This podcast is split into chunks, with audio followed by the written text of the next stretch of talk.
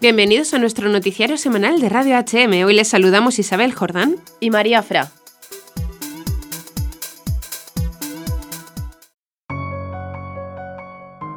Al demócrata Andrew Cuomo, gobernador de Nueva York, ya no le basta con los 80.000 asesinatos de niños inocentes que se realizan cada año en su estado. Al parecer, sediento como un nuevo Herodes de la sangre de los más débiles e indefensos de la sociedad, amplía la ley pro aborto dando sentencia de muerte a los bebés no nacidos hasta el noveno mes de gestación. El aborto será legal hasta el momento de nacimiento. Los profesionales de la salud que consideran repugnante el asesinato de los bebés no nacidos no tendrán derecho a la objeción de conciencia. Ya no harán falta médicos preparados para el desmembramiento. Y cualquier bebé que sobreviva a un escalpelo o a la succión podrá ser dejado a su suerte hasta morir. La nueva normativa, impulsada y ratificada el 23 de enero por Cuomo, se aprobó en la Asamblea Legislativa de Nueva York en coincidencia con el 46 aniversario de la sentencia Roe vs. Wade del Tribunal Supremo de Estados Unidos, que consagró el derecho al aborto en el país. A pesar de que la demandante de aquel caso, Norma McCorvey, acabó arrepintiéndose de ello y se unió al movimiento Provida. Esta ley permite abortar hasta el mismo momento del nacimiento y será legal dejar morir al bebé fuera del seno materno si sobreviviese al aborto, Además, deroga la subdivisión 8 de la sección 6811 de la Ley de Educación de Nueva York. Esta ley prohibía vender o distribuir entre menores de 16 años cualquier instrumento o artículo o cualquier receta, droga o medicamento con fines abortivos. La nueva ley suprime ese párrafo sin más, sin prever ningún tipo de garantía sanitaria para las mujeres. Dará barra libre a cualquiera que quiera ganar dinero con el aborto, incluso a costa de poner en peligro la salud de las madres. La paradoja y la hipocresía es que en este estado, donde no puedes comprar tabaco ni bebidas alcohólicas si eres menor de 21 años y necesitas tener 20 años para entrar en una discoteca, podrás comprar píldoras abortivas siendo menor de 16. Por otro lado, a pesar de hablar del aborto seguro y de que la Constitución de los Estados Unidos protege el mal llamado derecho a la mujer a acceder a un aborto seguro y legal, con esta nueva normativa se permite realizar abortos incluso a personas sin título médico y no se podrá denunciar legalmente a ningún abortista que cause la muerte de la mujer embarazada por negligencia médica, lo que supone que estos matasanos ya no tendrán que afrontar cargos penales, a diferencia de lo que ocurre con el resto de los médicos en otros casos de negligencia. Además, se ha despenalizado provocar el aborto a una madre en contra de su voluntad. Se ha despenalizado el aborto forzado, por lo que Nueva York es ahora uno de los lugares más inseguros para las madres que deseen tener a sus hijos, ya que no tienen protección penal para sus bebés.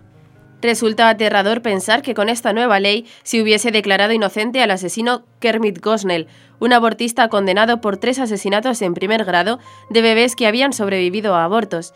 A uno de ellos le rompió la columna vertebral, a otro le cortó la columna y al tercero le cortó el cuello. Gosnell también fue condenado por la muerte de una mujer que falleció por sobredosis de anestesia durante uno de los abortos que él perpetró.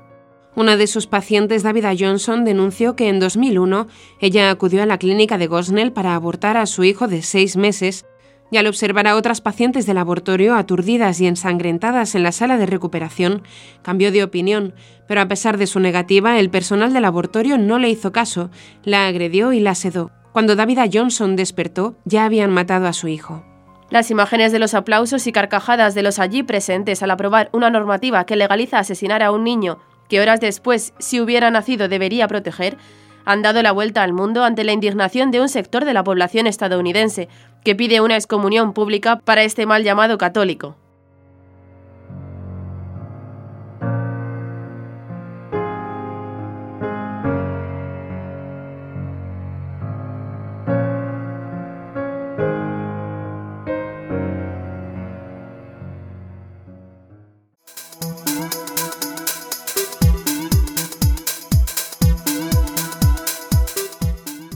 Comienza el noticiario. Comenzaremos con las noticias de interés internacional. México, la vida debe defenderse desde el vientre materno y en todas sus etapas. Portugal, gran encuentro mundial en Fátima. México, 40 años desde la primera visita que realizó San Juan Pablo II al país. Pasaremos después a las noticias nacionales. La Virgen del Abrazo se queda en Valdebebas. Así explicarán la fe a niños de 3 años en la Archidiócesis de Valencia. Jóvenes de Madrid vivirán la experiencia de la vida consagrada. La revista El Pan de los Pobres organiza una peregrinación a Fátima y Lisboa.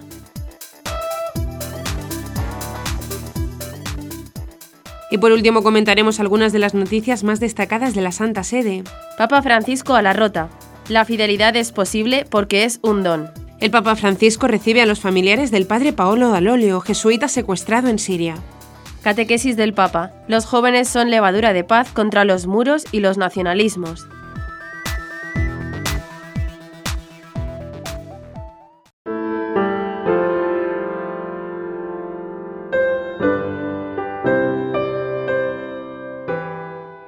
Comenzamos con las noticias internacionales. El secretario general de la Conferencia del Episcopado Mexicano, Monseñor Alfonso Miranda, señaló recientemente que la vida humana debe defenderse desde el vientre materno y en todas sus etapas. A través de Twitter, al compartir un comentario del obispo auxiliar de Los Ángeles, Monseñor Robert Barron, sobre la reciente legalización del aborto en Nueva York durante los nueve meses de embarazo, Monseñor Miranda aseguró que la defensa de la vida humana debe alcanzar especialmente a los más vulnerables y hasta su muerte natural.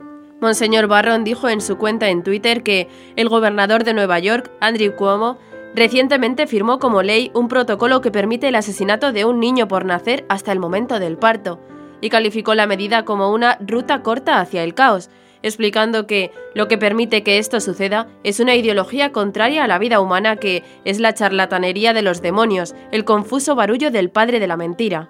El 22 de enero de este año, el Senado de Nueva York aprobó una nueva ley que permite el aborto durante los nueve meses de embarazo y avala que si el bebé sobrevive a esta práctica, se le deje morir. El gobernador de Nueva York, Andrew Cuomo, quien se define como católico, calificó la nueva ley como una victoria histórica para los neoyorquinos y para nuestros valores progresistas.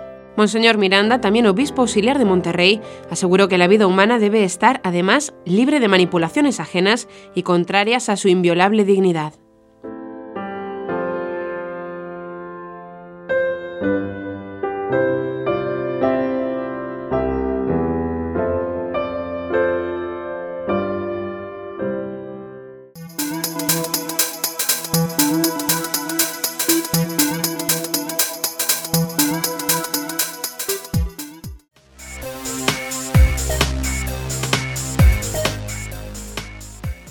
Rezad el rosario todos los días para alcanzar la paz del mundo y el fin de la guerra, pidió la Virgen María a los pastorcitos en sus apariciones en Fátima. Más de un siglo después, Mater Fátima convoca a creyentes a un gran encuentro de oración y adoración que se celebrará en el centenario de la muerte de San Francisco y Santa Jacinta Marto, dos de los tres videntes junto a su prima Lucía. La primera gran cita se producirá el 4 de abril de 2019, centenario de la partida al cielo de Francisco, y el 20 de febrero de 2020 el de Jacinta. La parroquia de Fátima, con el apoyo del cardenal Antonio Marto, obispo de Leiría Fátima, así como del propio santuario, ha invitado al mundo a una adoración eucarística donde se rezará el rosario en varios idiomas. Al final se hará una consagración al Inmaculado Corazón de María. Esta gran celebración se llevará a cabo en la parroquia de Fátima y está invitado todo aquel que busque consuelo, esperanza, paz y reconciliación, pues según los organizadores es una oportunidad para quienes quieran compartir la alegría de su fe en un mundo necesitado de Dios. Pero para todo aquel que no pueda viajar hasta Fátima hay otras formas de participar, uniéndose espiritualmente a este encuentro en catedrales, parroquias, colegios o instituciones de todo el mundo que lo deseen, rezando el rosario y estando en comunión con Mater Fátima. Los organizadores afirman que en este gran evento participarán cardenales, obispos, parroquias, santuarios, congregaciones religiosas, grupos de oración, universidades y hospitales. También se han adherido empresas, fábricas, bancos, medios de comunicación, asociaciones culturales, fundaciones, jóvenes, niños, familias, centros penitenciarios, geriátricos, deportistas y hasta militares. Siguiendo la petición de la Virgen, estas serán las intenciones por las que se rezará este rosario a nivel mundial el próximo 4 de abril de este 2019, repitiéndose más adelante el 20 de febrero de 2020. Paz en el mundo por el Santo Padre y por el fin del aborto conversión de los pobres pecadores, reparación de los corazones de Jesús y María, conversión de Rusia, interceder por las almas del purgatorio. Nunca te dejaré, mi inmaculado corazón será tu refugio y el camino que te conducirá a Dios, dijo la Virgen a los pastorcitos.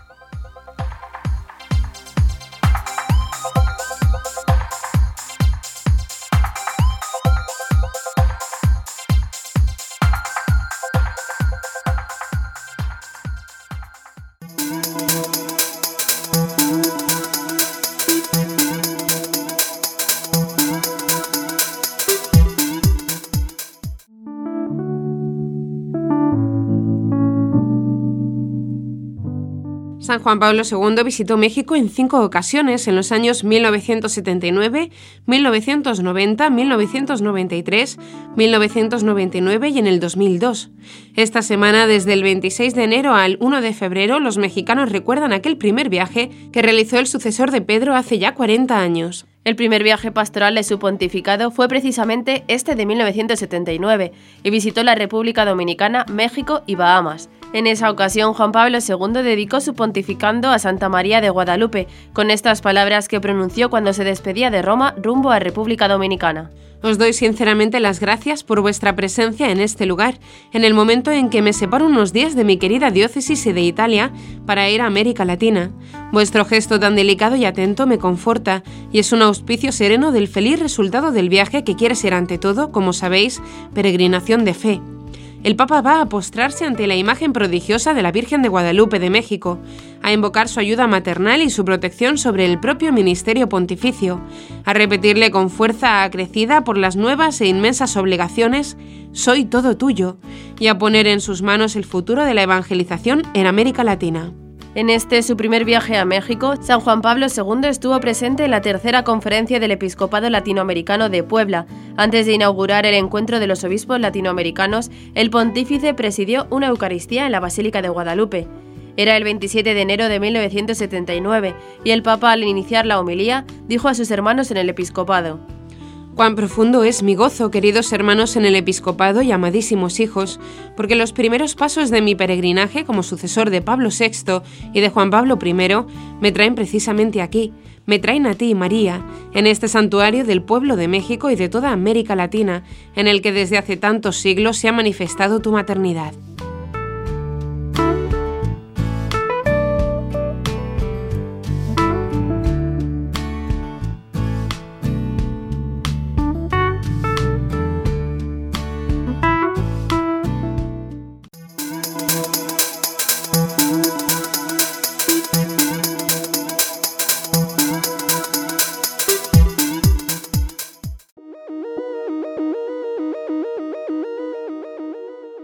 Vamos ahora a las noticias nacionales. El PSOE era promotor de retirar la imagen de Nuestra Señora del Abrazo, que se encuentra presente en el Parque de Valdebebas de Madrid, pero finalmente se mantendrá en el árbol del parque. Este es un tema ya repetido anteriormente, y esta sería la tercera vez que esta cuestión se plantea en el Pleno de Cibeles, Ayuntamiento de Madrid. La decisión se ha tomado con los votos del PP, Ciudadanos y todos los concejales de Ahora Madrid, menos los de Carlos Sánchez Mato, Romy Arce, Pablo Carmona, Montserrat Galcerán, Yolanda Rodríguez y Mauricio Valiente, que se han posicionado a favor del PSOE, partidarios del traslado. La delegada comunista de Medio Ambiente y Movilidad, Inés Sabanés, ha encuadrado la decisión municipal en un informe del área en el que habla de imposibilidad técnica del traslado si se quería conservar el cepellón del árbol y su afección a los ejemplares vecinos, unido a la decisión de la parroquia de las Cárcavas de no aceptar el traslado. La misma alcaldesa de la capital, Manuela Carmena, ha manifestado con su voto su deseo de que la imagen permanezca en su lugar, tal como adelantó a la Asociación Madrileña de Amigos de la Virgen del Abrazo hace pocos días. Durante el pleno, Sofía Miranda, de Ciudadanos, afeaba al concejal socialista Ramón Silva por llevar por tercera vez al pleno del consistorio una propuesta para talar la imagen. Si en vez de una imagen de la Virgen se tratara de la imagen de un Buda o de un símbolo de la religión musulmana, habría traído esta proposición por tercera vez a este pleno? La hipocresía del Partido Socialista con usted no tiene límites, dijo durante el debate. En abril de 2017, un grupo de vecinos anónimos de Las Cárcavas pidió a la Dirección General de Gestión del Agua y las Zonas Verdes del Ayuntamiento de Madrid la instalación de una estatua de la Virgen en el Pinar conocido como Los Cenagales, dentro del Parque Forestal de Valdebebas, antes llamado Felipe VI. Se desconoce el origen de la iniciativa, pero parece estar vinculada a la recuperación de una romería que no se celebraba desde hace décadas. En ese tiempo, el Pinar se convirtió en parte del Parque Forestal de Valdebebas, un lugar público en el que un grupo de personas afines al Partido Socialista y Comunista quería erradicar cualquier imagen del espacio público. El encargado de la talla, Jesús Arevalo, es un escultor de prestigio, autor entre otras obras de relieves en la fachada principal de la Catedral de la Almudena o de un conjunto escultórico en la capilla del Arzobispado de Madrid, compuesto por la talla directa en troncos de árboles. Los intentos ideológicos de retirar la imagen se encontraron con la respuesta popular que consiguieron reunir en poco tiempo casi 25.000 adhesiones. Ante la presión popular se vio conveniente la permanencia de la imagen en el parque, de tal manera que los afectados esperan que esta sea la resolución definitiva.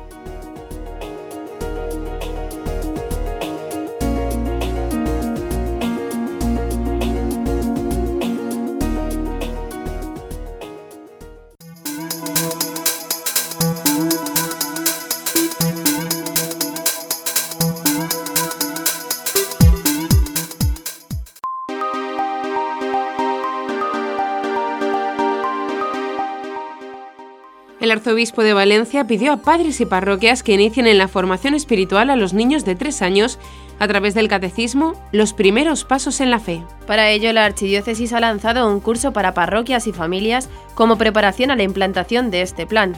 El cardenal Cañizares firmó recientemente un decreto en el que explica que el ritual del bautismo de niños recuerda la importancia de la gracia y el don de Dios que se ha recibido en el bautismo e insiste en la necesaria educación cristiana para que los niños sean conscientes del don de la fe recibido y de la vida nueva con que éste inicia. En este proceso, según explica el arzobispo de Valencia, la ayuda de los padres y de otros familiares y educadores es de vital importancia como corresponde a su misión de educar y alimentar la fe de quienes se les ha confiado. Por eso afirma que el ambiente familiar es como la atmósfera en la que pueden aprender a llamar a Dios Padre, como Jesús nos ha enseñado, y así orar y vivir como hijos de Dios y hermanos. De este modo, el purpurado recuerda que para llevar adelante esta misión, la Iglesia ofrece libros de fe o catecismos que recogen el anuncio cristiano y la experiencia de la fe vivida por la Iglesia, como es el caso del catecismo aprobado por la Conferencia Episcopal Española titulado Los primeros pasos de la fe, y pidió que este sea el catecismo oficial para los niños entre los 3 y los 6 años. También insistió en que todos los párrocos pongan máximo interés, con la ayuda de este catecismo, en acompañar a las familias en su misión como primeros educadores de la fe de sus hijos. Además hizo un llamamiento a los responsables de la enseñanza religiosa escolar y de la pastoral en la escuela infantil para que tengan este catecismo como instrumento de referencia para el proceso educativo de esta etapa de la vida.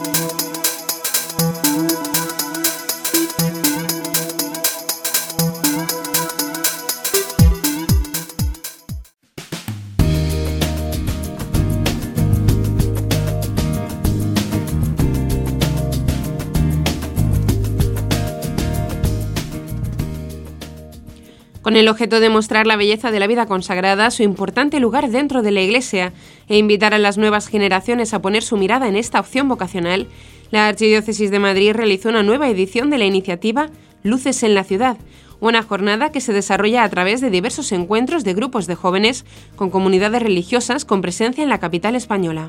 La iniciativa, que ha tenido una importante acogida en sus ediciones anteriores y es organizada por la Vicaría de Vida Consagrada y las Delegaciones de Juventud y Pastoral Vocacional de la Archidiócesis de Madrid, ocurrió el viernes 1 de febrero, en la víspera de la Jornada Mundial de Oración por la Vida Consagrada.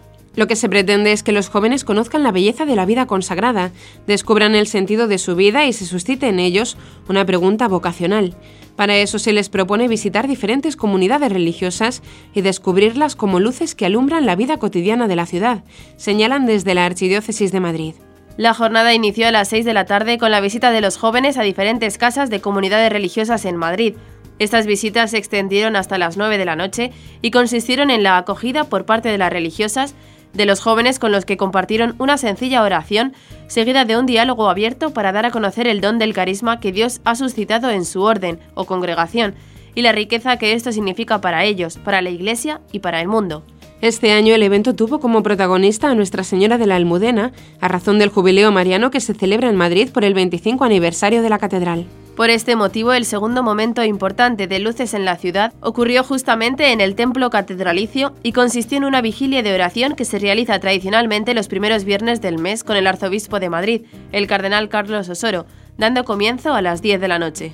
La iniciativa Luces en la Ciudad es uno de los frutos que dejó para la Archidiócesis de Madrid el año de la vida consagrada que convocó el Papa Francisco y celebró la Iglesia desde el 30 de noviembre de 2014 hasta la fiesta de la presentación del Señor, 2 de febrero de 2016, con ocasión del 50 aniversario de la Constitución dogmática Lumen Gentium sobre la Iglesia y el decreto Perfecte Caritatis sobre la renovación de la vida religiosa en la carta apostólica que el Papa dirigió a todos los consagrados, con la cual convocó el año de la vida consagrada, el pontífice señaló, que sea siempre verdad lo que dije una vez, donde hay religiosos hay alegría. Estamos llamados a experimentar y demostrar que Dios es capaz de colmar nuestros corazones y hacernos felices sin necesidad de buscar nuestra felicidad en otro lado.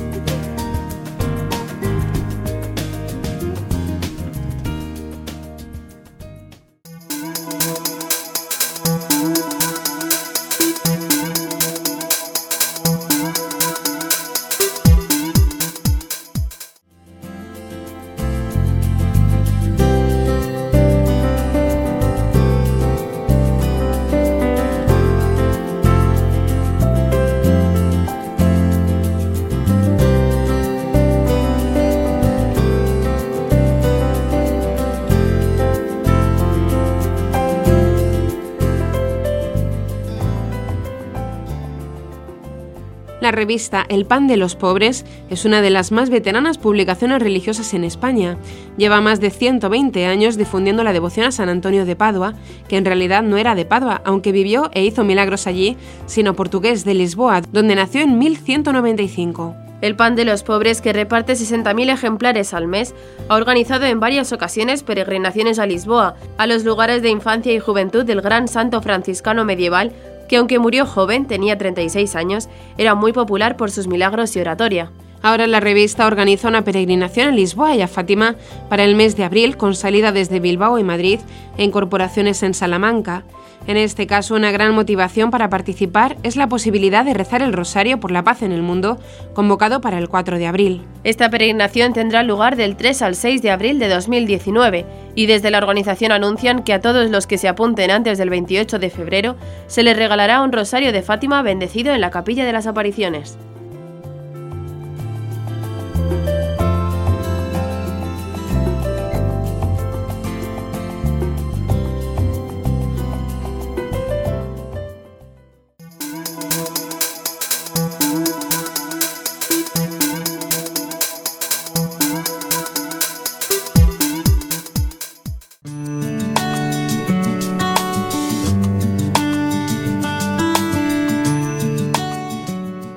Vamos ahora a las noticias de la Santa Sede.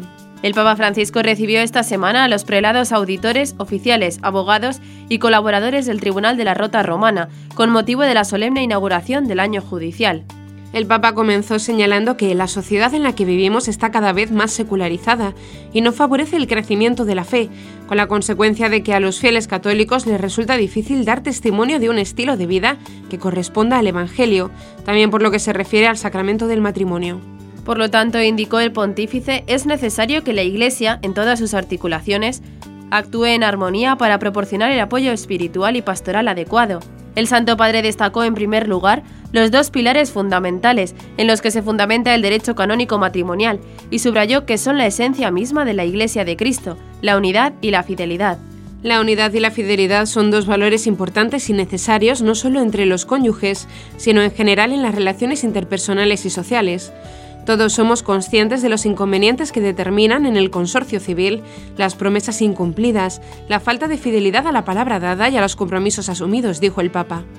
Seguidamente, el pontífice señaló a los miembros de la Rota Romana que estos dos bienes irrenunciables y constitutivos del matrimonio requieren no solo ser explicados adecuadamente a los futuros esposos, sino que solicitan también la acción pastoral de la Iglesia, especialmente la de los obispos y sacerdotes, para acompañar a la familia en las diversas etapas de su formación y desarrollo. El Papa destacó más adelante que los esposos que viven su matrimonio en unidad generosa y con amor fiel, sosteniéndose mutuamente con la gracia del Señor y con el apoyo necesario de la comunidad eclesial, representan a su vez una preciosa ayuda pastoral para la Iglesia, De hecho, ofrecen a todos un ejemplo de amor verdadero y se convierten en testigos y cooperadores de la fecundidad de la Iglesia misma.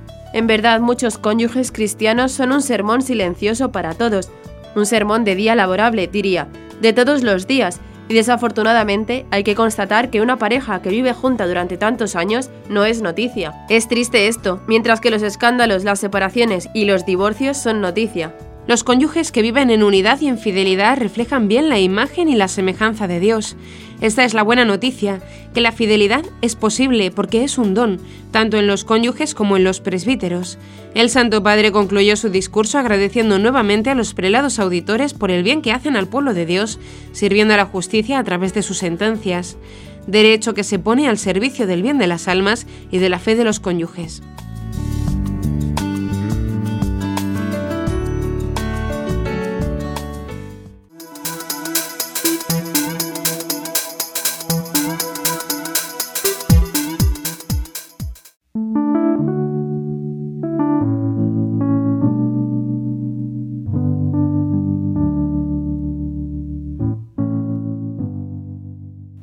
El Papa Francisco se reunió este 30 de enero con familiares del padre Paolo Dall'Oglio, el sacerdote jesuita secuestrado en Siria en julio de 2013. La noticia fue difundida a través de una declaración escrita del director interino de la oficina de prensa de la Santa Sede, Alessandro Gisotti.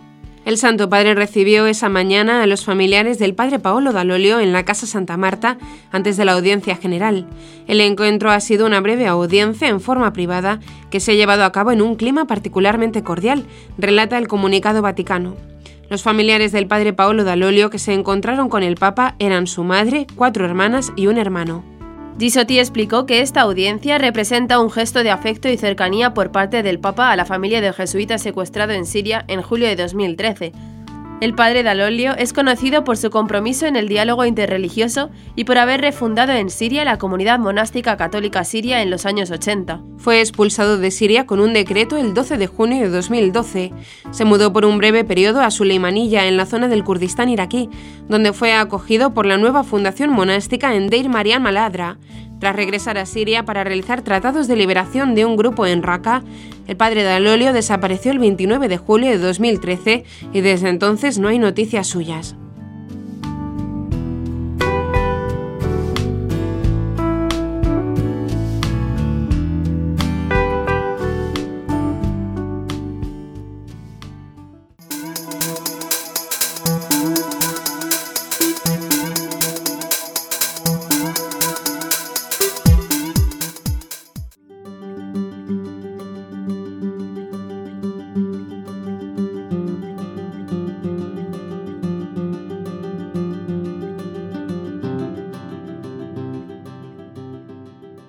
Durante la audiencia general celebrada en el aula Pablo VI ante la presencia de miles de fieles, el pontífice se refirió a su reciente viaje apostólico a Panamá, con motivo de la 34 Jornada Mundial de la Juventud sobre el tema Aquí está la sierva del Señor, hágase en mí según tu palabra. Tras regresar el lunes de su viaje apostólico internacional a Panamá, el Santo Padre Francisco reanudó en el aula Pablo VI del Vaticano su acostumbrada audiencia semanal ante la presencia de casi 7.000 fieles y peregrinos de los cinco continentes. De entre los grupos más numerosos destacamos el de las familias italianas del mundo del espectáculo itinerante, la Asociación del Voluntariado Europeo Solidario, los miembros del Instituto Caetani de Cisterna de Latina, un grupo de sacerdotes franceses de la diócesis de Versalles acompañados por Monseñor Eric Aumonier, otro de peregrinos estadounidenses de Luisiana, Texas y California, miembros mexicanos del Instituto Juan Sebastián Elcano de Cartagena, parroquianos argentinos de Santa Rosa de los Andes y miembros del Colegio San José de Coimbra en Portugal. Como es habitual en estos casos, el Santo Padre trazó un balance de su viaje a Panamá con motivo de la celebración de la Jornada Mundial de la Juventud, que tenía como lema las palabras de María al Ángel, Aquí está la sierva del Señor, hágase en mí según tu palabra. En primer lugar, el Papa dio gracias a Dios por la presencia de tantos jóvenes que han contagiado a todo el país y a toda América Central con su alegría y su fe. Agradezco también a las autoridades, dijo, a los habitantes y a todos los voluntarios por su afectuosa acogida. Asimismo, recordó que los jóvenes no son el mañana. No, dijo Francisco, son el hoy para mañana. No son el mientras tanto, sino el hoy, el ahora de la Iglesia y del mundo. Por esta razón, hizo un llamamiento a la responsabilidad de los adultos para que no falten a las nuevas generaciones la instrucción, el trabajo, la comunidad y la familia. Y esta, agregó el Santo Padre, es la clave en este momento en el mundo, porque estas cosas faltan. Instrucción, es decir, educación, trabajo, ¿cuántos jóvenes carecen de él? Comunidad, que se sientan acogidos en la familia y en la sociedad. Por último, el Santo Padre aludió al fuerte valor simbólico que tuvo la consagración del altar de la restaurada Catedral de Santa María la Antigua, que estuvo cerrada durante siete años e hizo una analogía entre el crisma que consagra el altar, que es el mismo, dijo, que unge a los que reciben el bautismo, la confirmación, a los sacerdotes y a los obispos. De ahí su deseo de que la familia de la Iglesia en Panamá y en el mundo entero tome siempre del Espíritu Santo nueva fecundidad para que prosiga y se difunda en la tierra la peregrinación de los jóvenes discípulos misioneros de Jesucristo.